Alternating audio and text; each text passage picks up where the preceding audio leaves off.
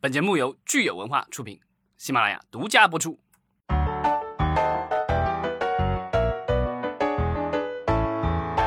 欢迎大家收听新一期的《影视观察者》，我是老张。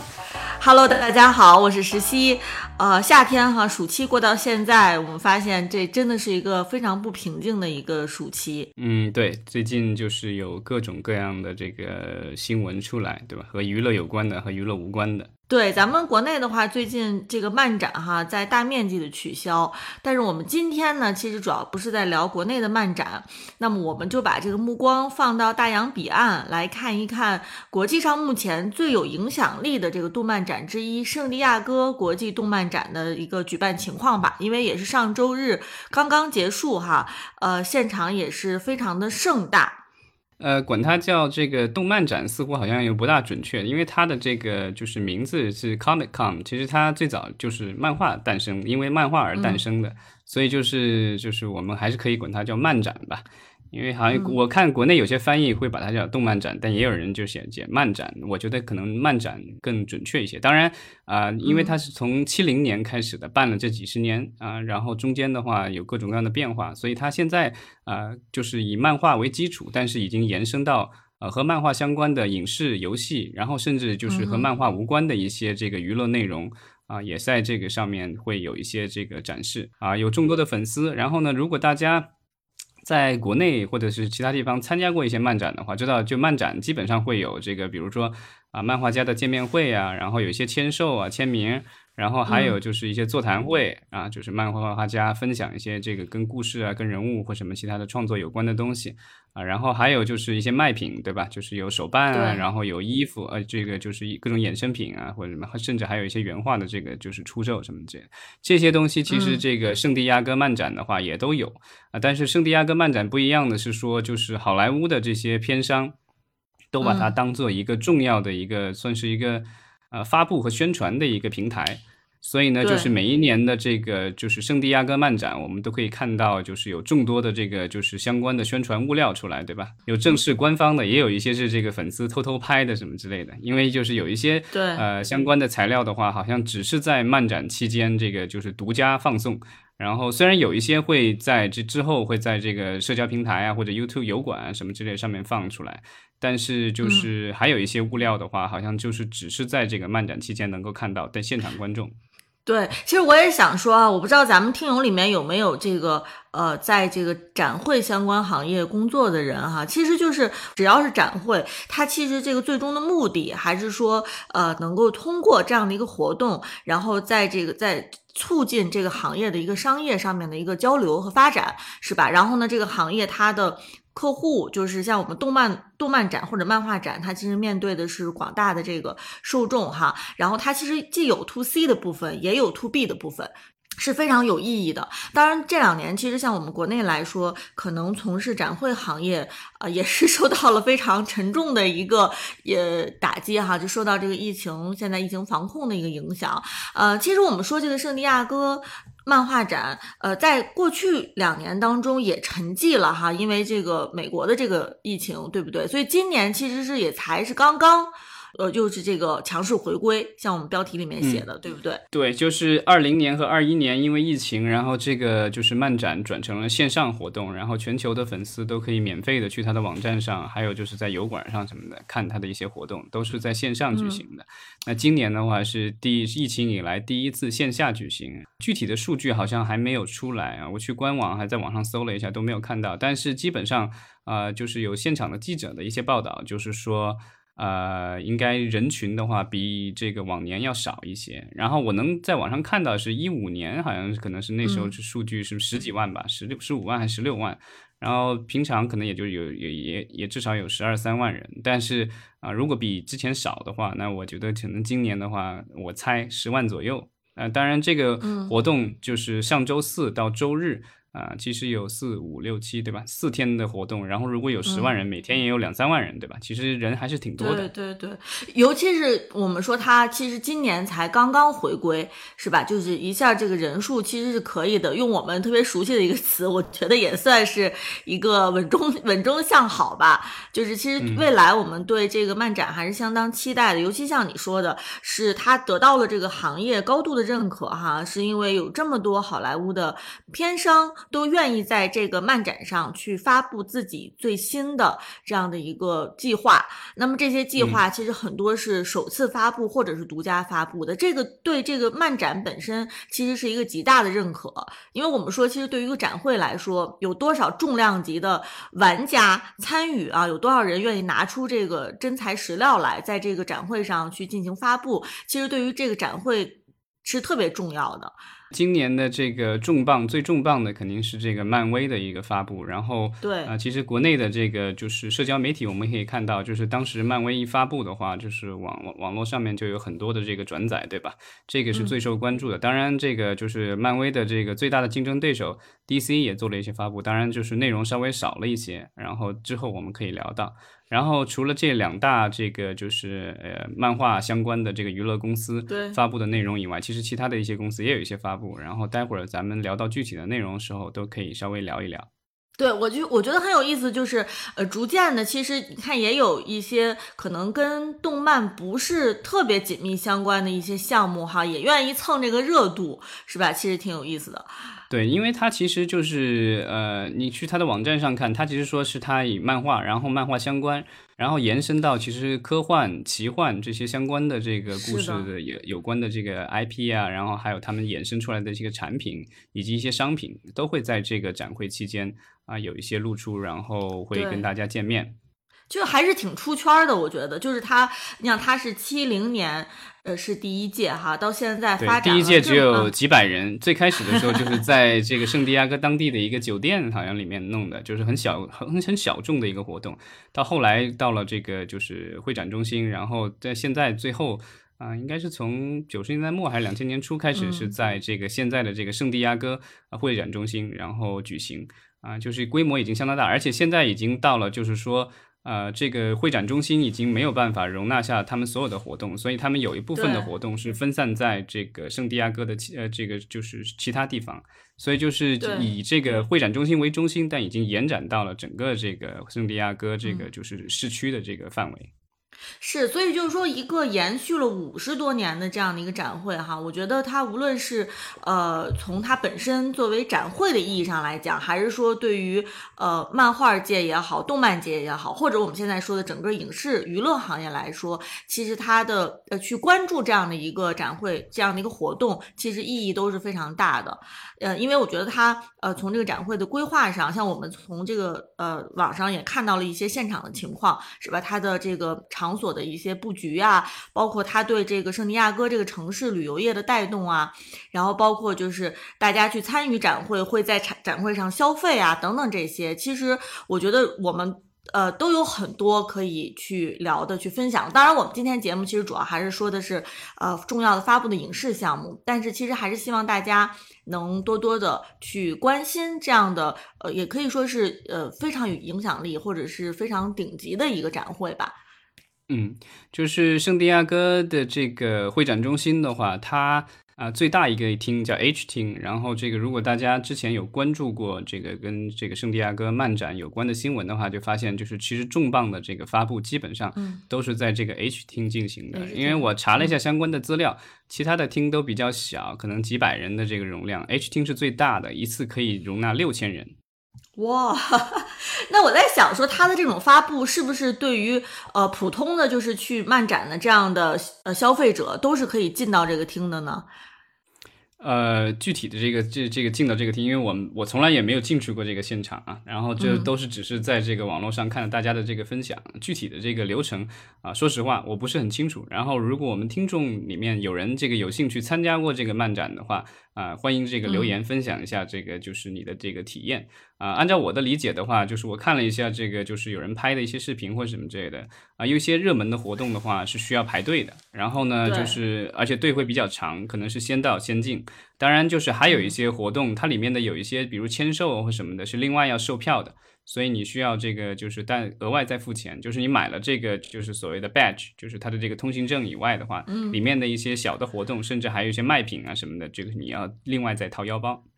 对，那咱们回到这个 H 厅哈，因为我想它如果是一个六千人的展厅的话，那它发布的项目肯定是特别重量级的，就是你至少这个厅能坐的比较满。如果是稀稀落落的，肯定也不好看吧？六千人是相当大的一个厅。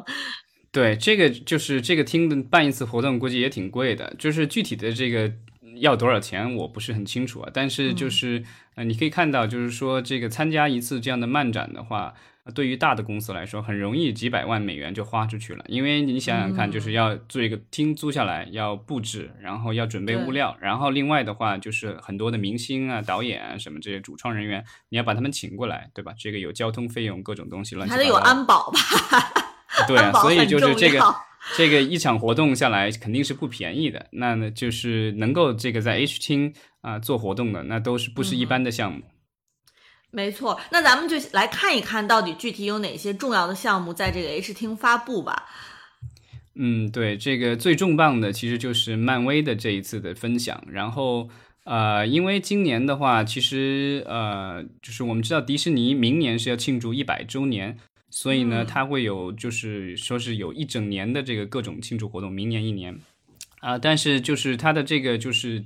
启动它这个整个活动的启动应该是啊，我查了一下，应该是留在了今年的啊迪士尼自己的这个展会，就是第二十三啊，这个是在今年的九月九日、十日、十一日举行，在这个也是在南加州地区的这个，其实是在迪士尼乐园附近的这个叫 Anaheim 的这个城市的啊会展中心。啊，然后这个就是迪士尼所有的这个相关的 IP，漫威啊，这个星战，各种乱七八糟的东西都会在这个上面发布。我看了一些相关的一些报道，就是就是有一些记者就是认为这个就是漫威的话，这一次就是可能还有所保留，有一些比较重磅的一些揭示的话，会留给这个就是这个第二十三的这个活动。对对，因为这一次这一次的这个发布的话，有一个特点就是。呃，跟一九年的那次发就疫情前的那次发布不一样。一九年的那次发布的话，有很多的项目其实还没有开始拍摄，是筹备中，然后只是说宣布了导演、演员，然后让大家出来跟见面，宣布一下。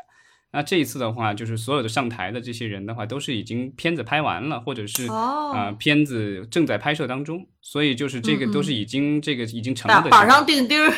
是吧？对，之前的那个就是，所以就是说，可能呃，像他这一次宣布的这个，就是所谓的这个各种档期的话，中间其实还有一些这个就是有日期，但是呢，就是说的是这个就是待命名的这个项目，所以这些可能是就是一些比较神秘的项目，让粉丝去猜测。当然，这个有可能答案就会在几个月之后的这个这个 D R 三上面就会揭示。嗯，虽然呃，迪士尼在这。这次上的这个发布，像你说的是有有所保留了，但是我看他发布的项目也是非常多的，我看的就是 眼花缭乱的。像我这个可能对漫威的这个内容不是特别熟悉的人哈，可能看完之后也是就是 都晕头转向的。漫威的这个所谓的电影宇宙的话，现在已经到了第五阶段、第六阶段，甚至现在已经宣布到第六阶段了，就是。呃，已经有几十部电影，还而且现在就是剧集 也已经有好多了，因为它现在就是电影和剧集，包括还有动画剧集、真人剧集、动人真呃真人剧集和动画剧集都产生了勾连，所以就是呃内容非常多。然后呢，就是漫威的漫画的话，其实也积累了几十年，对吧？所以有很多的故事可以用。啊，我记得当年那个就是像迪士尼收购漫威的时候，他其实就是我之前在节目里肯定也提过，就是说他当时有一个非常重要的工作，就是找了一帮律师啊什么之类的，去整理这个所有的漫威的这个人物，因为这个东西整理。对啊，因为这个东 西就是你收购的时候，收购的时候这些东西都是资产。所以你得知道你收购的这个对象到底有多少资产。他当时好像整理出几千还上万个人物，然后每个人物都得列出来，因为这个都是我买的东西，我得知道我买了什么。所以这个东西就是说，咱们现在看到的这个就是这些人物啊，这些故事，那其实只只是说这个就冰山一角，对吧？这个将来还有很多很多的故事和人物等待我们去发现。所以我们可以这个按照顺序来，这个就是按照时间来看一下，对吧？这个他发布的这个就是。啊，今年比较重磅的是今年呃双十一要在北美上映的《黑豹二》啊，《Wakanda Forever》。嗯，这个是就是说是第四阶段的这个完结篇。哦，就是《黑豹二》将会预示着这个漫威第四阶段是顺利完结了哈。但是其实我觉得《黑豹》这个 IP 呢，对于我们国内的受众来说，可能吸引力会小一些。对，当时这个《黑豹一》在国内上映的时候，就因为这个海报的风波，其实在海外引起了一波的争议，就是因为。黑豹的话是第一个是这个黑人为主角的这种就是漫威，其实不算第一个了，因为漫威在九十年代的时候还拍过那个刀锋战士，那个也是黑人为主角，但那个时候呃是漫威授权给其他公司做啊。那这一次的话，其实是这个就是漫威自己做的这个电影里面第一次是以黑人为主角的超级英雄电影。那这个就是当时就是在国内海报的时候，好像就是说给这个男主角这个就是没有放在特别突出的位置，然后其他几个这个黑人演员好像也有类似的问题吧，反正就是当时是引起了一波的争议，而且当时应该是有好几部好莱坞电影。啊，包括星战什么之类的，好像都是因为这个，就是这个黑人主角的这个就是排位的问题，然后这个海外引起了一些争议。当然，后来这个国内的这个个就是片方宣传什么的也也给出了答案，对吧？就是海报有好多款，对吧？就不同的人有不同的这个突出的位置。呃，当时就是大家都觉得这种就是怎么说非白人的这个超级英雄电影的话，在某些市场，比如说在国内的这个市场的话，就是可能会受欢迎程度会稍微差一点。啊，当然，黑豹的这个当时的表现好像也印证了这一点，因为它在海外的话，其实啊非常受欢迎，然后啊是漫威啊票房最高的超级英雄电影之一，然后呢也当年好像也是被奥斯卡提名了，对吧？这个是好像是第一次超级英雄电影提名了最佳影片，这个都是创下了各种记录。然后啊，当然很不幸，这个男主角后来因为癌症去世了。那这一次的这个黑豹二的话。啊，好像是在现场放的这个内容，好像也是致敬了这个男主角。当然，这个后续的故事的话，是好像是以他妹妹为主角吧。这个就是具体的这个我没有看得很仔细啊，因为这个就是呃，好像现场的有一些物料啊什么的也没有放出来。但但现在已经有预告片了，就是大家可以去看一下。嗯，所以咱们说这个《黑豹二》，它其实是将于今年的十一月十一号哈，就是咱们的双十一期间，在北美就会上映了，对不对？对，这个就是怎么说呢？漫威的话已经有两年多在国内没有上映新片了，所以就不知道下一部新片什么时候能上。因为现在这一次的这个，呃，雷神这个是雷神是第三部对吧？现在是雷神三，然后上映了，然后但是国外票房其实还不错，但是国内依然遥遥无期。然后啊，这个黑豹二是下一部，嗯，十一月份，我觉得就算是。要上的话，估计感觉也悬，不知道也会有什么样的这个雷点会踩到。之前的那个就是《奇异博士》，也是因为各种啊 不可描述的原因，不可描述的原因，在国内没有办法上映。然后呢，这个就是啊，大家其实都在猜测，就是下一部能够在国内上映的这个。啊，漫威大电影到底是哪一部啊？当然，就是还有漫威现在还做了很多的剧集，这些剧集感觉好像一部都没有引进到这个国内，所以这个也是很可惜啊。然后这些其实都会影响到大家欣赏这个就是接下来的这个各个阶段的漫威的电影，因为这个故事都是有相关联的，有一些人物啊会通过这个剧集进进行介绍，然后再呃回到大电影，或者是有一些大电影的人物会啊客串到或者是主演到这个就是这些剧集里面，所以这个其实。关联还挺这个挺紧密的，就是如果大家就是没有看过相关的这些东西的话，可能会在理解上或者是在至少是在喜爱程度上的话，会会打一些折扣。没错，呃，既然说到《黑豹二》是第四阶段的这个完结篇哈，其实呃，这个女浩克啊，它这部剧集其实也会是这个漫威第四阶段的呃最后的作品，对不对？对。它这个这个比较有意思，就是我看了一下预告片，预告片之前也放过，这一次又放了一个更长的预告片啊。但比较有意思的是，这一部的剧集的这个呃，就是它的这个所谓的这个就是总编剧，其实是一个华人，叫 Jessica 高啊。具体的中文名我没有查到。对，这位女编剧三十多岁，比较年轻，然后之前也一直是写喜剧的，就之前写动画。然后也给这个 Rick and Morty 就是写过，在喜剧方面的话还不错。然后这一次感觉也是这个喜剧风格的这部剧集。然后这部剧集现在其实已经制作完成了，八月十七日就会上线迪士尼家。然后如果就是大家对这个有有有兴趣的话可以关注一下。而且就是这个正版的 Hulk 啊，在这个剧集里也会出现。嗯，所以我们看，其实漫威第四阶段哈，呃，无论是黑豹二还是女浩克，其实都是以女性为主角的这样的内容哈，也是挺有意思的。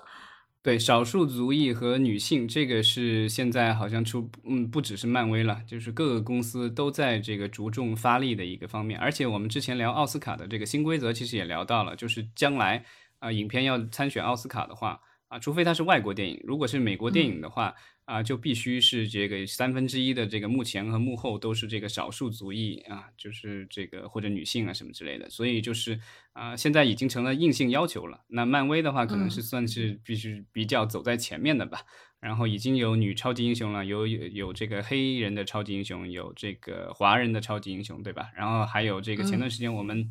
在节目里聊到过的这个剧集，那个惊奇女士，对吧？那个是一个就是。呃，穆斯林啊，这应该是算是巴基斯坦裔，就印度裔的这个就是呃超级女英雄。嗯，那我们说完了第四阶段的这个完结哈，咱们接下来要不要就是开始开启这个漫威第五阶段的他们的重磅发布，正式进入到第五阶段。对，这次就是第五阶段的这个片子发布的是最多的，然后嗯，日期的话从二零二三年一直排到了这个。二零二五年就是接下去的这个几年，如果这个你是漫威的粉丝，那基本上每隔几个月都会这个有一部大电影上映。嗯，那我们来看看，其实离我们比较近的哈，二零二三年二月份北美院线就会上映《蚁人三：量子狂潮》。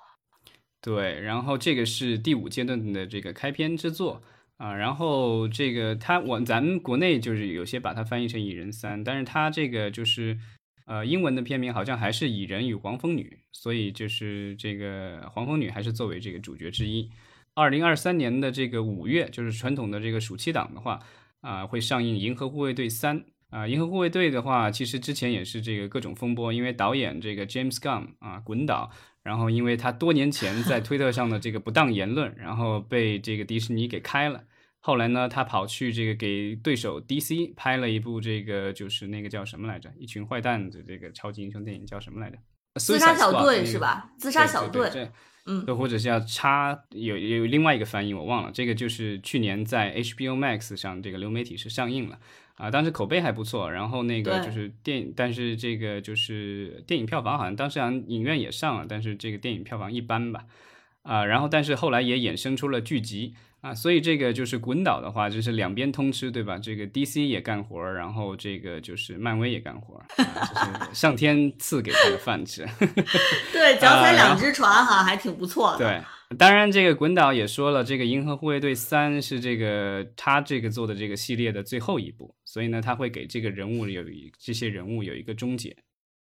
嗯，呃，所以五月份哈，就是相当于是明年这个暑期档的开篇，这个漫威就以《银河护卫队队三》哈打了个头阵，然后紧接着，其实，在北美院线，也就是七月份，也就是明年暑期档这个激战正酣的时候，漫威还砸下了这个《惊奇队长二》。惊奇队长的话，他那个，因为他这个电影片名其实已经改名叫《The Marvels》。其实就是 S 有两个 Marvel，一个是这个 Captain Marvel，一个就是这个 Miss Marvel，啊，两个人会这个同时，而且那个就是呃，惊奇队长已经出现了在那个惊奇女士那个剧集里了，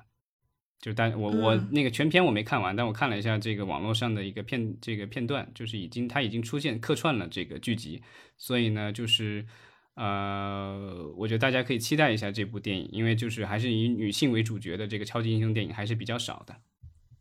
对，然后到明年二零二三年冬天的时候，哈，我们就会看到漫威的这个刀锋战士。这个现在还有人回顾呢，说这个刀锋战士当年九十年代末出来的时候横空出世，然后当时是拯救了漫威这个公司，因为当时漫威就半死不活的，然后被倒卖了好几手，然后也不挣钱，当时的这个超级英雄电影也不受待见，那个是在蜘蛛侠之前了。啊，所以这个就是大家都不觉得这个漫画这东西值钱，但刀锋战士当时出来以后，这个就挣钱了。然后虽然是以黑人为主角，然后他是半人半这个吸血鬼，然后这个打吸血鬼的这个故事，那个动作相相当的这个动作，我觉得当时是拍的不错。后来还拍了续集二和三，啊，好像第二集里面。还有这个甄子丹的这个出演，而且他是当时好像是动作指导吧。然后这个导演是这个啊 Guillermo del Toro，就是前几年这个《水形物语》这个导演就得了奥斯卡奖的。然后包括还有这个环太平洋的这个，对吧？所以当时他跟这个就是呃这个陀螺导演和甄子丹当时就是属于关系特别紧密了。嗯，那看起来你对这个《刀锋战士》还是比较期待的哈。对，然后这次的话，就是之前咱们也聊过，这个是呃绿皮书的这个主演这个阿里，他会饰演新版的刀锋。导演其实也宣布了，当然我不是很熟啊，这个就是名字念起来比较拗口，算了，我这这就不不献丑了。嗯，呃，其实我觉得很有意思哈，就是你看刚才我们说了是二零二三年这个漫威在院线将要上映的，它基本上这个时间点哈，就是是在五月份、七月份和十一月份。那五月份我们刚才说的其实。对对对，就是暑期档的开端，然后七月份是暑期档正中，然后十一月份呢又是这个各种这个就是节节日哈。对对对，所以它其实二零二四年也是这样的一套路数，就是他们其实对于档期的这个选择还是非常有这个一一贯性的。你看到了二零二四年，他们安排的在院线上映的哈，也是这个呃，首先是五月份呃，美国队长四。是吧？然后呢，就是七月份的《雷霆特工队》，然后呢是二零二四年年底十一月份的《神奇四侠》，所以它其实就是二零二三年、二零二四年，它基本上就是占了这么三个大的档期，它都有片子安排。对，这个就是整个漫威的这个发布会，你就发现就是其实就是一个占坑大会，对吧？他提前告诉全世界。这些日期我要上映这个比较大的片子，嗯，你们看着办吧，要不就跟我硬碰硬，要不你就赶紧躲开。对，这个其实跟我们现在国内的这个那个院线电影，其实形成了一个特别鲜明的一个对比哈。就咱们国内的院线电影，可能真的就是呃，今天说不好明天的事情，是吧？可能就突然下定的。国内这个档期太难定了，因为国外的话，基本上就是说我只要制作能完成，然后宣传能到位的话，我肯定就能上。但是呢，国内的话，因为还涉及到审查的问题，然后是以疫情的影响，对吧？这个所以就是其实很艰难啊。就是你宣布了这个日期，可能意义也不大，因为就是到时候的话，可能有太多的变数会导致最后这个档期没有办法实现。咱们可以看一下，就是美国的这种就是所谓的这个片单的这个发布会和国内的片单发布会一个很大的一个区别，就是在于国内的很多这个片方发布的这种这种就是片单的话。呃，其实实现率比较低，甚至有些公司可能发布几十部片子什么之类的，到最后几年过去了，你再回头一看，基本上没几部片子做出来了。这个是一个通病，就是都是这个，就是先发布，然后 PPT 的融资，对吧？到最后这个弄弄不出来就拉倒。那像漫威的这些片子的话，其实人家就是基本上呃主创啊，然后就是基本上你确定的七七八八了，然后呢就是然后开拍日期啊什么的，这个都已经提上日程了。然后融资什么之类的，迪士尼背靠的迪士尼爸爸，对吧？也不缺钱，所以呢，就是这个东西都是啊非常顺利的，这个在进行当中，有点啊这个有条不紊。嗯，那只能说就是咱们国内的这种发布，其实它的目的哈和海外的这样的发布其实是不一样的。咱们国内它其实可能更多的是针对就是 to B，就是针对这个资方是吧？它是一个发布，但是它是一个公司的一个宣传手段。但是漫威的这个主要是这个是 to C 了，其实已经是它为了吸引更多的这个消费者嘛，其实是这个目的。呃，咱们刚刚说了这个刀锋战士，对吧？这个也是以黑人为主角的这个超级英雄电影，所以咱们这个值得期待一下。然后美国队长四啊，如果大家看过了这个复仇者联盟上前面一部的话，就知道这个在上一部里啊，美国队长这个 Chris Evans 已经这个在那个那个电影里已经这个去去 过去了。如果大家没看的话，我很抱歉剧透了啊。所以这个新的一部美国队长的话，美国队长四的话叫。啊，新世界秩序，它其实就是告诉你有一个新的美国队长诞生，然后，嗯啊，但是这个关于诞生的过程的话，大家需要去看那个剧集，对吧？是那个叫什么啊，鹰眼和那个什么的那个剧集啊，一有一下名字我又想不起来了。嗯，然后这一次的话，这个就是由猎鹰，对，鹰眼和猎鹰，呃，这次是猎鹰来接任这个美国队长，也是因为这个黑人超级英雄。呃，所以我们看这个漫威的它的这个 IP 啊，它其实相关关联性都是非常强的，就是如果说。要看看懂其中一部电影哈，可能还要背后做很多功课啊。就是我，但我觉得就是他其实做的还可以的一个地方，就是在于你即便是对前面的电影没有那么了解啊，你也能看，就是把它当成一个爽片看。问题不大。当然，你说你要这个有一些细节，对吧？这个他们之间的一些小的互动啊，或者某一句台词，或者有一些笑点，你如果对前面不了解的话，啊，对人物关系不是了解那么彻底的话，那可能会就是很多的细节会就是注意不到啊。当然，这个就是不不妨碍你把它当做一个这个爆米花大片来看。美国队长其中是不是曾经有一部是在咱们国内有上映过吗？这个系列啊，前面都上映了，都上映了。对，但是我觉得这个片名哈，就现在已经足够被咱们给拍死了。就是再上一部电影，我觉得很难叫《美国队长》了。嗯这个《美国队长》这个片名的话，其实在俄罗斯上映的时候好像就改了，就是因为这个怕啊影响到当地人的一些感情。呃，当然在在国内上映的时候就叫《美国队长》，当时并没有觉得有什么问题。当然现在有可能。啊，照现在的这个这个舆论发展的这个趋势的话，估计而且已经有好多部这个漫威的片子没有上映了，对吧？这个已经两年多没有上映过漫威新片了，所以我觉得这一部上映不了，我也不惊不奇不奇怪了。而且即便是上映了，我觉得里面的一些内容可能会对大家会和角色对大家可能会就相对有一些陌生了，因为就是中间的这个剧集还其他的一些电影都有缺失。没错，呃，那这个雷霆特工队和神奇四侠呢？老张，你期待吗？呃，就是雷霆特工队，我不是很了解。我看了一些介绍，好像就是跟那个什么自杀小队类似的，就是一群坏蛋被安安排成了这个超级英雄执行任务的这个。啊，这个我不是很了解。但是他在二四年的七月份上映，也算是这个暑期档的一部片子吧。神奇四侠的话，其实是这个怎么说呢？就是啊，之前都是这个福克斯在做，然后福克斯被收购了以后，所以现在就是统一归到漫威影业在制作了。呃，神奇四侠这个片子就比较怎么说呢？比较特殊，它其实是这个复仇者联盟的这个就是起源，就是最早是有神奇四侠，然后再扩展到这个就是呃呃复仇者联盟的。但是当时因为这个版权的原因，所以就是没有办法让他们合体。那现在的这个就是呃能够做到让神奇四侠这个在漫威旗下。自己制作的话，所以我觉得他这个复仇者联盟什么的有可能也会加盟，因为啊，二五年才上映复仇者联盟五和六嘛，所以就是这个神奇四侠也有可能是就是我不是应有可能，我觉得应该是为这个复仇者联盟的五和六做铺垫的。所以第五阶段的完完结篇应该是雷霆特工队，然后从雷霆特工队之后的神奇四侠和复复仇者联盟五和六，其实都已经属于这个第六阶段了。对，然后这个它网上这个已经现在有的这个资料的话，就是说到这个第七阶段应该是二六年开启，但是那个好像目前没有这个命名的片子，因为这个片单的最后的结尾的这个地方的这个就是呃都是一些没有命名的片子，当然这个可能是留给这个第二三或者之后的某些阶段来这个公布啊，反正这个就是我觉得这已经相当的复杂了，就是都现在都是用这种各种图表来在一个表示。就用那个思维导图了，是吧？就是我觉得想要看明白这个漫威的这个每个阶段的划分哈，可能的确是需要一个思维导图。我们来这个重新来说一下哈，其实就是《雷霆特工队》是呃二零二四年七月份北美上映的，是作为漫威第五阶段的一个完结篇。然后我们刚才说的这个二零二四年年底的《神奇四侠》。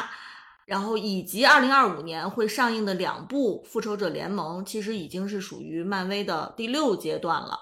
那么也就是说，第七阶段是在二零二六年之后开启，对吧？那么第七阶段其实，在呃现在太早了，还没有发布。那么，所以就是说，我们看到说，呃，现在漫威在这次这个漫展上，它其实是把第五阶段和第六阶段的片子，呃，做了一个梳理。当然，梳理结束之后，我觉得对于漫威迷来说，哈，可能就是非常重要了，因为你可以有一个时间表，然后你也可以看看网上找的这个思维导图，然后根据这个思维导图去看到底自己选择看漫威的哪部电影。但是对于一些非漫威迷来说，哈，可能真的就是 也是有点乱了。因为像你刚才说的，他这个就是第第五阶段的话，它其实中间好像还有一些这个就是就是有留了日期，但是没有留片名的啊。当然大家都有一些各种猜测。然后就是呃，我个人的猜测，还有就是网上我看到也有类似的猜测，就是说有可能会有这个新的 X 战警啊，因为这个就是也是跟这个神奇四侠类似，它是从这个福斯挪到了这个漫威影业自己来做。那 X 战警之前也是因为这个版权的原因，X 战警和神奇四侠其实都是这个复仇者联盟的成员，但因为之前版权的这个原因，没有出现在之前的复仇者联盟电影里。那这一次的话，估计就是也会这个就是可能有单独电影上，然后呢，最后会大家集合在这个复仇者联盟五和六里，所以这个是大家比较期待的。当然，这一次也有这个，就是让这个粉丝有点失望的这个新闻出来，因为这个就是啊，漫威的这个制片人啊，Kevin Feige 说，这个就是罗素兄弟不会回归来做这个复仇者联盟五和六。嗯，呃，对，其实除了刚才你说的这些都是院线电影之外，哈，我们看在未来的这几年当中，其实伴随着院线电影，还会有各种各样的漫威的剧集是在。迪士尼家平台独家播出的是吧？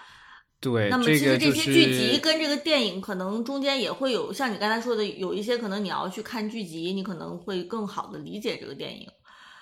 对，所以这个就是给大家设计了一个比较高的一个门槛了。然后啊，再补充一下，就是说这两天就是在漫展之后。啊，有后续的新闻出来，就是说这个上汽的导演也是一位亚裔的导演，叫 Destin 的，然后他可能会导演这个就是复仇者联盟五啊，就是这个叫康之王朝 The Kang Dynasty。然后康这个人物作为反派的话，就会也会出现在前面的几部这个漫威电影里，他会一下一下的就是跟之前的这个灭霸一样的，就是在前面的电影里铺垫，然后最后在复仇者联盟的这个电影里达到一个高潮啊，就是这个群雄对对对决。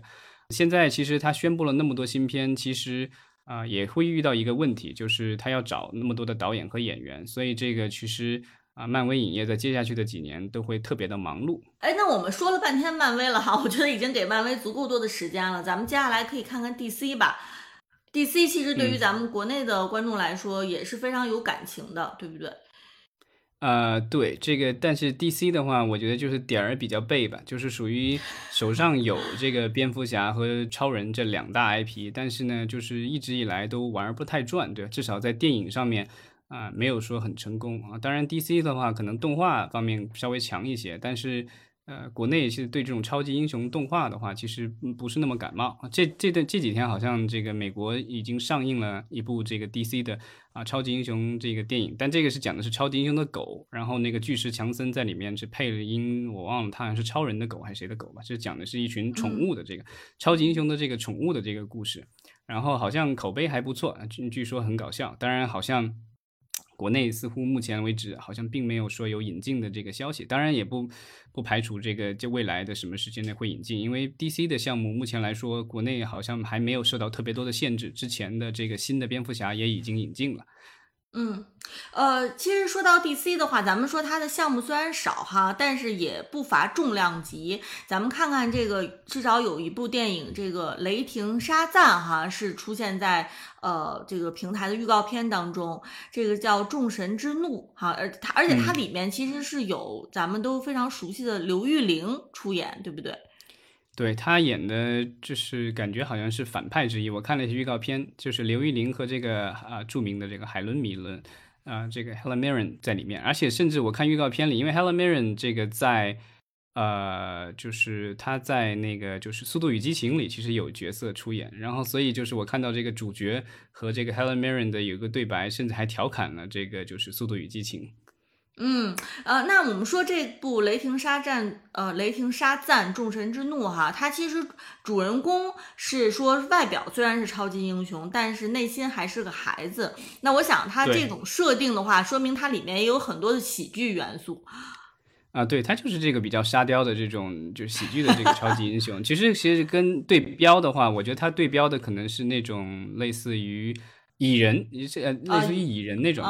比较搞笑，但漫威的其实都比较搞笑。但是 DC 比较不一样的是说，DC 以前的这个各种超级英雄电影都特别严肃啊，特特别黑暗。然后呢，所以就是啊，到后来也遇到了一定的瓶颈啊。所以呢，这这个这个其实《雷霆沙赞》当时第一部出来的时候，就是让大家啊眼前一亮。然后原来 DC 的这个超级英雄电影也可以拍成这个轻松可爱一些啊。所以就是这个第二部其实是延续这个风格。啊，然后呃，第二部里也是有众多的这个大大咖的这个就是啊，怎么说啊配呃配角出演，因为第一部好像说是制作成本特别低啊，但当时反响特别好，所以第二部我应该是追加投资了。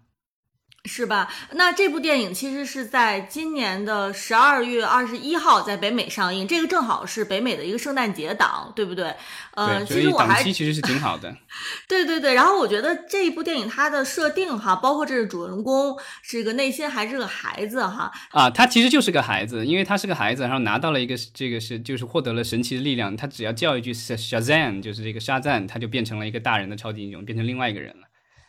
哦，就所以他他就是个啊孩子，然后这个上一部啊、这个可能剧透了。上一部结尾的时候，他把一群的孩子都变成了跟他一样的这个超级英雄，所以这个里面其实是一群的这个小孩儿叫一句口号就变成超级英雄打坏蛋的这个故事。呃，对，所以我觉得这样的设定，它会不会就是其实是比较合家欢，然后有可能会在咱们内地哈，有有没有可能会有机会上映？当然，这只是我自己的第一部是上了，对，第一部上了，所以我觉得就是如果没有太大的意外的话，我觉得第二部应该是可以上的。而且这个漫威还有迪士尼的其他的影片，因为这两年就是一个是照顾这个所谓的啊、少数族裔啊，因为另外的一个方面是要这个照顾啊、就是他们管那个叫什么少数这个叫什么少数性别者，就是叫 少数群体吧，总的来说是少数群体。对，就是就是这个所谓的这个，就是他们说的这个 LGBT 什么什么，就好一长串字母，对吧？其实就是这个什么变性人、同性人、恋什么的各种，就是这些东西，就是我觉得怎么说呢？就是在在西方国家，在很多国家，这个都是政治正确性是一个非常主流的一个潮流，至少在媒体圈了。啊，但是就是这个在对国内的审查来说，就是这个是很大的一个禁忌，所以呢，这个也造成了相关的一些影片没有办法上映。其实不只是我们国家不能上映啊，前段时间的话，其实漫威的这个电影啊，就是像雷神啊什么之类的，就是啊，因为里面有这个所谓的同性角色的出现，然后在一些这个中东国家没法上映。然后我前几天看到，好像马来西亚也不上，因为它也是一个穆斯林这个为主的国家。其实对不少的国家来说，就是它这种啊、在当地人来看来是比较激进的一些这个就是。呃，理念的话，就是还是呃是相相对来说会受受到一定的阻力的。当然，啊、迪士尼生意现在已经做得很大了，所以它对这些就是这种少量市场对它的一个算是它的一些产品的抵制的话，它也就也就算了，让它过去了。那相比这个《雷霆沙赞》哈，其实我们说今年 DC 在北美还要上映这个《黑亚当》，我相信可能它在国内基本上就没有上映的可能了，而且，嗯、可能在咱们国内也没有什么这个市场号召力，是吧？Black Adam，呃，但是我我个人觉得，就是如果上映的话，应该是还有一定的影响力，因为这个里面毕竟是巨石强森主演的，然后他之前在这个就是。呃，在《速度与激情》系列，还有包括他自己的一些电影，那个就是嗯那个 Jumanji，对吧？那个就是叫《勇敢者游戏》里面，其实表现都还不错。他也算是这个中国人民的这个好这个老朋友了，对吧？上映了好多片子这些年啊，不过但是去年好像上了那个什么迪士尼家上的那个什么丛林奇丛林，冒险是吧？啊，对，丛林奇航那个好像也表现一般啊。当然，这个跟就有高清的片源这个也也有关系啊。当然，这个黑亚当好像是怎么说？那个他们管这个就是是这个巨石强森的这个所谓的叫 passion project，就是他特别自己就是自己、嗯自己怎么说呢？是他自己特别喜欢的，他自己想做的一个项目，所以应该是也是投入了不少。他这个电影的话，嗯好像在去年的这个二零二一年的这个就是 DC 自家的这个就是网络的这种宣传活动里也有有曝光，因为这个就是 DC 这一次项目就是出现的特别少，然后就是有记者也怀疑。他是说，是不是要把这些重磅一点的这个发布留给这个自己家的有个线上的一个展会，叫 Fandom，就它有个叫 DC Fandom 的东西。这个之前，嗯啊、我因为 DC 东西我关注的相对少一些，然后这个就我没有注意到，就是因为疫情期间，呃，圣地亚哥漫展不做了，所以呢，就是 DC 的话，把它的很多的这个就是发布啊，然后还有粉丝的互动什么之类的这种主创交流啊，放到了网上，就是二十四小时一整天，然后各种活动、各种发布，然后全部留在网上，叫 DC Fandom。哦啊，就是这个活动的话，就是今年啊、去年和前年都办了，然后今年还没有确定日期，但是就是有些人猜测他可能还是会办，因为毕竟这一次圣地亚哥漫展这么大的一个活动，对吧？他也是在这个 H 厅做的啊。虽然巨石强森本人穿着这个戏服然后出现了。其实就是很很很上心了，这个对宣传这件事情。但是，呃，现在来说，他发布的东西有点少。那他接下来其实还有好几部电影会上，包括这个什么《海王二》啊什么之类的，对吧？其实大家还挺期待的。所以就是在这个猜测，就是有可能他会在自家的这个，就是就跟迪士尼类似，对吧？就是肥水还是少流外人田。呃，那我们说了这个 DC 重磅项目哈，咱们最后其实可以来看看其他家有没有呃，老张你特别关注的项目。或者是特别有意思，我们可以跟大家分享的。这一次的话，就是其他家公司也有一些项目，当然就是零零散散的，没有像这个漫威和 DC 那么成体系的。啊，然后那个对派拉蒙发布了一部就是《龙与地下城》的这个大电影。这个电影的话，我印象当中就是几经波折，因为好多年前就已经发布了。因为这个《龙与地下城》的话是。这个孩之宝的这个就是一个桌游，七十年代就有了，然后对啊，应该是两千年初做了几部电影，但那个就是可能 B 级片吧，然后几千万美元的成本做的挺一般的，当时被很多人这个诟病。然后到一几年的时候，华纳就是又想这个做，但是孩之宝跟环球又在做，所以两家两边还打打起官司，三家公司。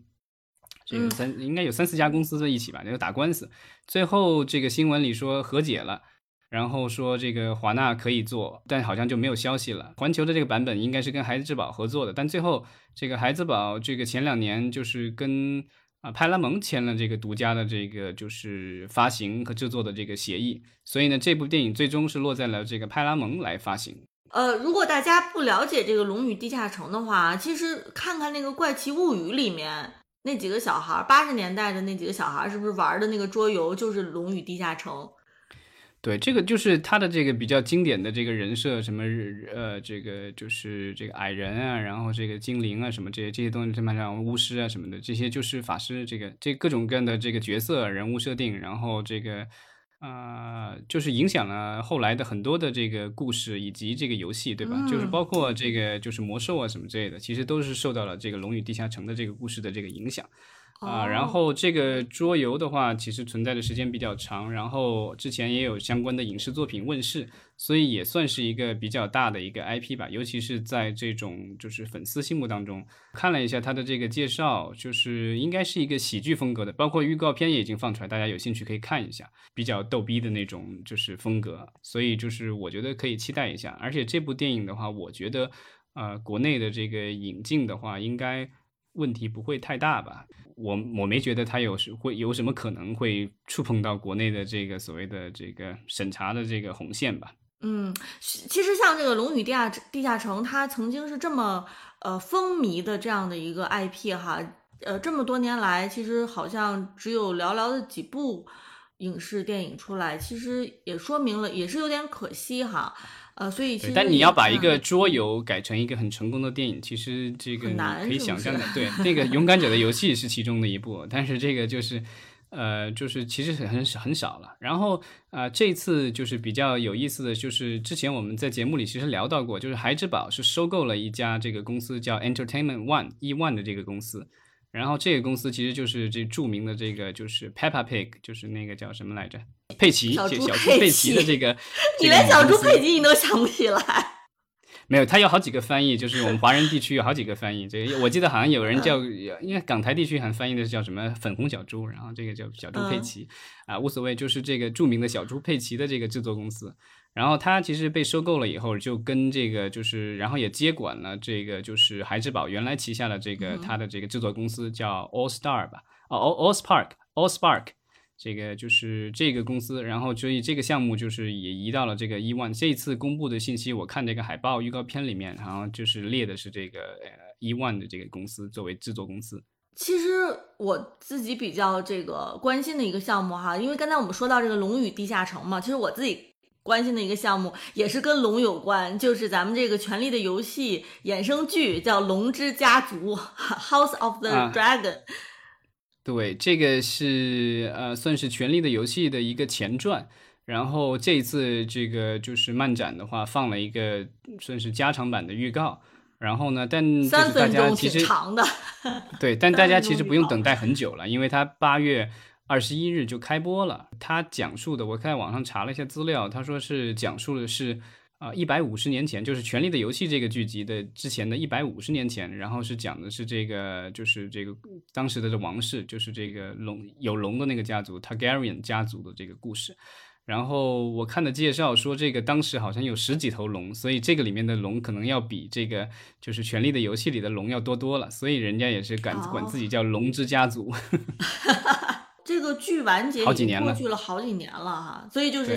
对对有的时候你看，就是如果一个 IP 它没有一个很快的持续输出的话，其实可能很快它曾经的那个辉煌就都散落了，所以对，但全游的话怎么说呢？就是全游在终结之前，然后这个 HBO 就已经在筹划，就是衍生，就是说可以做前传啊，可以做续集，然后各种东西。然后所以其实当时宣布了好几个项目，然后这个就是龙之家族是第一个出来的项目，之前好像还有另外一个项目都已经。啊、要拍这个试播集了，拍了以后好像不是很理想，然后也被取消了。那这一部的话，啊、嗯是第一部，马上就要上的，八月二十一日，大家可以期待一下。好像一个第一季有十集啊。当然，这个前段时间其实啊、有一个我觉得更让粉丝们期待的这个重磅消息出来，就是说 HBO 正在和这个雪诺，就是这个扮演者 Kit Harington 啊，在谈一个就是续集，就是正版的这个续集了。就是说这个讲述嗯这个全游的这个故事结束以后，雪诺的这个故事。哦，哎，我觉得 HBO 其实压力还是挺大的，因为我们知道这个全游它真正特别火爆的那个年代，其实大家还是比较习惯于这个在这个有线电视上看这就是追这个剧嘛。但是其实呃这几年，我觉得呃大家已经很习惯在流媒体平台上。去连续的看一个剧，就是我觉得观影的习惯和模式跟当年这个全游火爆的时候，就是已经是发生了很大的转变了。所以我觉得对于 HBO 来说，它能不能靠这样的一个 IP 哈，能够维系它的这个辉煌，我觉得这个其实是我们还要再观望的。因为毕竟这个全游流行的年代跟现在好像其实已经过去很多年了，是吧？你像我们说对它停都停了。呃，将近三年的时间了，已经过了一个时代了，真的十年都过去了。所以我觉得大家可能这个呃口味啊、观众的这个品味啊，以及观影方式啊，其实我觉得可能每年都在变。所以其实我还是非常、呃想看到说到底 HBO 怎么样，就是为这个全游续命，就是我觉得这个是一个很重要的一个点。嗯，这个其实就是全游到后面的话，就是到最后一季的时候，大家之所以诟病，其实就是说，啊、当时就是马丁这怪马丁爷爷这个不给力，对吧？因为写小说写太慢了，最后一部小说迟迟写不出来，所以他只能够是说把大致的想法跟这个两位主要的编剧讲了以后，然后让他们自由发挥，所以其实就是脱离了这个书了。所以这个等这个书最终出来的时候，我们可能会发现跟剧其实会有挺大的不一样的。然后这个就是马丁爷爷也在这个漫展上透露，说自己就是人家问他说会不会去客串这个剧，因为这个他有一个习惯跟那个希区柯克一样类似，啊，喜欢在自己的作品里客串客串。然后他说这个不会客串，就除非他写完了他自己那个最后的这个凛冬的寒风啊，他一直没写完，就是属于呃，就是好像全球粉丝就无时不刻找机会向他催更的那种啊。他好像后来这个后续的新闻更有意思，就是。啊、前几天其实这个这个《龙之家族》的这个第一集好像是是应该是在就刚刚过去，今天咱们是周五对吧？他是在美国时间的这个洛杉矶时间的周三晚上，它其实是这个播就是举行了一个首映，搞了个活动，但是呢，就作为这个主创之一的这个马丁爷爷啊，居然没有出现，因为这个七十三岁的这位作者的话啊，在这个圣地亚哥漫展出现了以后，就感染上了这个新冠。对，那其实我们一说到这个史诗这种类型的这个剧集哈，就我觉得就不得不说，呃，马上要降临的史上最贵的剧集就是 《指环王》，这个《The Lord of the Rings》是吧？这个马上要在这个亚马逊 Prime 上面要这个诞生了哈。因为我们其实上期节目还说，就是在这个《指环王》之前，其实最贵的剧集是《怪奇物语》，是吧？马上这个怪奇的这个记录就要被打破了，就是在对，今怪奇年的9月好像是说是二点四亿美元，这个做了最后一季，然后呃，这个《指环王》的话，现在就是它是今年的九月二日会这个上线亚马逊的这个 Prime 平台。呃，但我没搞明白是它是一次性全这几集全部都上，第一季全上，还是说这个就是分阶段的上？因为亚马逊好像这个跟其他的平台稍微有点不一样，它有时候是这个一起全部都上，有时就比如一周上一集，或者是或第一周上两集，然后之后每一周上一集什么的，就是它有这个就是跟其他家不大一样的这个节奏。啊，目前好像我还不清楚他到底是什么样的一个节奏会去上这个剧。当然，我想就是他如果想留住粉丝的话，那可能就是还是细水长流啊，慢慢的上。然后这个就是他之所以是号称史上最贵的剧集，是因为光是这个版权费。他就花了这个两亿五千万美元，就是这个已经可以拍一部漫威电影的这个价格，然后这只是说买了这个就是电视改编权，而且特别搞笑的是，因为这个影视的这个改编权是在华纳的这个华纳手上，所以呢，就是他不能够就是说点名点姓的这种就有名有姓的这个，就是说自己是跟这个。呃，就是霍比特人或者是这个指环王的这个正传的这个电影有关，就是他不能够这么说。然后，但是他是在设定在同一个宇宙，但是是在这个故事的这个发生的这个很多很多年以前的一个故事。哦，呃，所以我们看，其实呃，大家如果很期待这部剧集的话，哈，那么就是在今年的九月份，九月二日就会在亚马亚马逊 Prime 上就可以看到。对它具体的预算没有投入，但是没啊没有透露啊，但是就是这亚马逊买这个就是电视改编权的时候，当时的新闻说。啊，他承诺了要做五季，这五季的话最少要十亿美元，所以就是一季的话至少是两亿美元的这个成本。所以说这个第一季大家就是算账的话，把这个两亿五加上去就变成四亿五了。当然这个不能这么算，得平摊一下，对吧？就是比如说，呃，五季的话，那每每一季可能算五千万美元的成本，那那样的话就是每一季两亿五千万，这个就是稍稍这个领先啊，这个怪奇物语二点四亿这一千万美元。所以我觉得咱们可以有一句广告语哈，就是看到就是赚到，是吗？啊，对，在预告片里你就可以看到这个就全是视效嘛。然后呃，这部这个剧集的话，也是这个和之前的这个就是呃《指环王》的电影一样，去新西兰拍摄，然后还有一部分是在这个英国拍摄。然后网上目前有的消息是说，今年的这个年中，也就这个现在这个时候，差不多这个时候，第二季应该要开拍了。就是我觉得大家就是为了这个他的这个投入哈，也是可以去看一看的。不管是不是对这个魔戒这个故事特别的喜欢哈，也是可以看看到底现在呃史上最贵的剧集到底拍出来是个什么成色哈哈。对，但是就是怎么说呢？就是亚马逊的这个大部分的剧集都是不温不火的，然后没有说有特别大的这个爆款，所以这一次看这个就是重金砸下去，能不能砸出一个这个大爆款来？嗯，呃，咱们其实聊了一个多小时了，要不然最后其实咱们还是来说说这个奈飞吧，咱们的老朋友，他们其实有一部剧集是发布了在这个漫漫展上，是吧？咱们就最后以这个奈飞的这个剧集来做一个结尾。其实奈飞虽然就是在流媒体界是老大，对吧？但是在这种漫展上的话，它还是稍微弱一点，因为毕竟 对，因为毕竟他自己手里的这个 IP 还是比较少。那他这一次发布的这个新的剧的话。其实是根据 DC 的这个漫画改编的，是《睡魔》The Sandman，然后是这个 Neil Gaiman 的这个尼尔盖曼的这个同名漫画改编的，然后但也这个也是最贵啊，就是号称迄今为止最贵的 DC 的剧集，然后呢也很快要上线，八月五日对吧？大家都是最贵对吧？各种限定词。嗯嗯。对，呃，其实这个奈飞他们的《怪奇物语》哈，在这个漫展上面是有一个签名的一个 booth 的，对吧？就是有这个主创到这个漫展上去，专门是可以现场给这个《怪奇物语》的影迷去签名的啊，这个挺有意思的。对，但是像你说的，就是毕竟像《怪奇物语》这样的。奇幻这类这这个这个类型的剧哈，对于奈飞来说，它并不是很多，或者它的手里面的这个 IP 还没有说那么强势啊，不能对奈飞其实前几年就是他还买了一个漫画公司，就是出这个就是那个叫什么来着？呃，哎呀，我一下想不起来了。他他已经拍了剧，他之前跟这个公司合作，然后根据他的漫画改了剧，就是那个伞学院。那个就是那个出版公司，然后他把那个整个公司买下来了，然后他其实也想打造自己的这个所谓的就是漫画宇宙。他除了买了这个漫画 IP 公司以外呢，他还买了这个视效公司，然后，所以就是我觉得大家也可以期待一下，就是他接下来会打造一些什么样的这个科幻啊、奇幻的这种剧集和电影。其实这个奈飞的这个《爱死机》哈，已经是基本上是快要成为一个小系列了吧？到现在第三季这个口碑还是不错哈。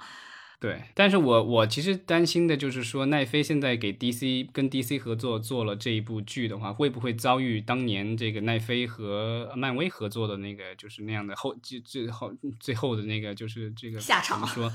对，不是下场，就是说这个 怎么说呢？到最后被迫分手，然后就是比较难看吧。因为当年这个就是呃，迪士尼自己本身买了这个漫威，但是他主要做电影，然后剧集的话，他可能不是很上心去做，然后就把这个业务就跟奈飞合作，对吧？当时做了好多部剧集，什么夜魔侠什么乱七八糟的这个东西。然后做了一堆的，然后在奈飞上上线了，表现也还不错，而且这个就是，而且有一些做的还比较暗黑，然后这个比较血腥暴力啊，当然就是不是很符合迪士尼和漫威的这个调调，但是呢，这个奈飞很喜欢。然后后来这些剧集就是因为这个迪士尼自己开始做流媒体平台了，所以这些剧集后来就没有继续下去了。最后这个也下线了奈飞，然后现在都已经挪到了这个迪士尼加上去了。而且这个因为这些剧挪到迪士尼加上，所以让它上面就增加了不少这个所谓的有一些少儿不宜的这个内容。哦，原来如此，看起来这个强强联合哈，最后还是可能会后患无穷，是吧？对，就是说这个看你当初的这个协议怎么签的，对，就是按照这个，好像奈飞和呃迪士尼的这个这个合作，就最终拍出来那些漫威的剧集版权好像还是属于这个就是迪士尼，它那个就是等于奈飞算是这个租用了它的这个这个剧集一样，所以这个我不知道这个这个睡魔会不会是类似的情况，就是在奈飞上播一段时间，然后到最后这个 HBO Max 会把它收回去。嗯，那对于奈飞来说，还真的是蛮惨的，是吧？一种情况。但尼尔尼尔盖曼的这个，就是他的这些漫画什么之类的，就是如果大家关注漫画的话，就是他的这些漫画好像都是比较暗黑的。然后之前呃有上过他的这个漫画改编的那个《美国众神》，那个就是比较口味很重的这个剧集。如果大家没看过，可以去看。那个我没看下去，我觉得口味有点太重，不是很适合我。然后这个睡魔，我看了一下这个预告片，感觉好像也是也是这种。类似的风格，然后大家可以关注一下。如果你喜欢那样的感觉的话，